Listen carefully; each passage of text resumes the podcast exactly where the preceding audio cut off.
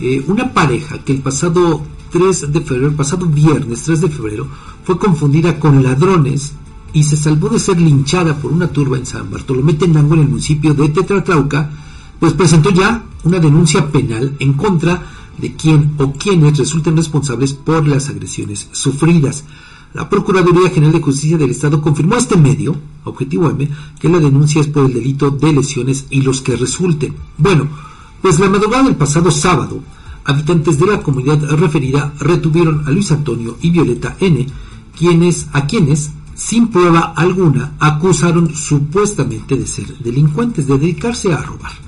Según informes extraoficiales, al hombre Después de detenerlos, lo rociaron con gasolina y le prendieron fuego, por lo que sufrió quemaduras de segundo grado en diversas partes del cuerpo, mientras que a la mujer la golpearon incluso con un bloque en la cabeza y le habrían causado la amputación de un dedo.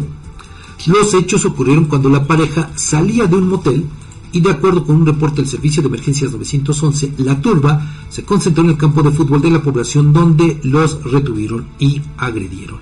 La intervención de policías municipales de Tetatlauca y elementos de la Secretaría de Seguridad Ciudadana evitó que se consumara el linchamiento, aunque el hombre y la mujer tuvieron que ser trasladados a hospitales de la zona para su atención. Vean nada más qué eh, situación la que se presentó en esta comunidad de Tetalcauca. Así es, Fabián, nada más checa de qué manera, pero el, aquí el punto, Fabián, un nuevo intento de linchamiento. Un nuevo intento de linchamiento.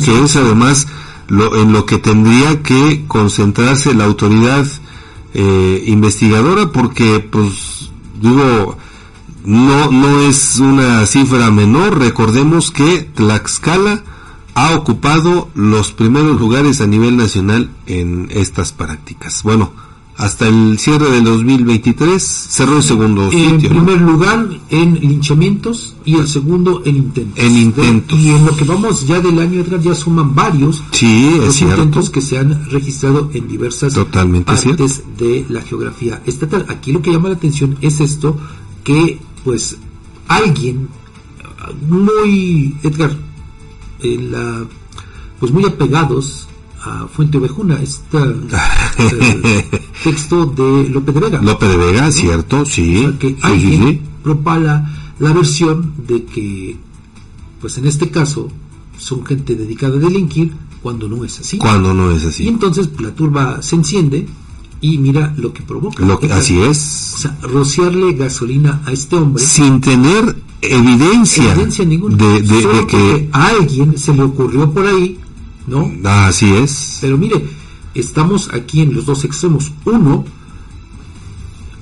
por la inacción de la policía para frenar la delincuencia, cuando realmente sí hay delitos. Así es. Y el otro por la confusión.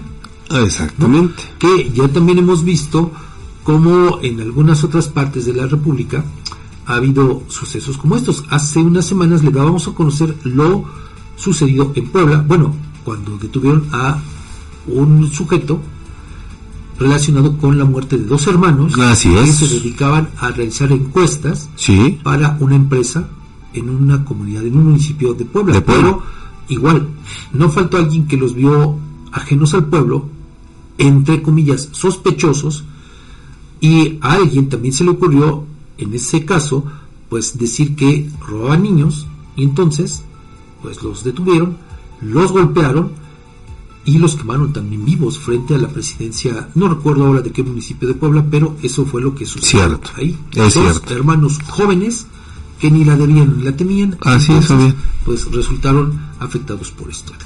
Lamentable, muy lamentable, y pues mira, seguimos con estas prácticas que al final de cuentas hablan de incompetencia por parte de las autoridades para poder frenar estos hechos.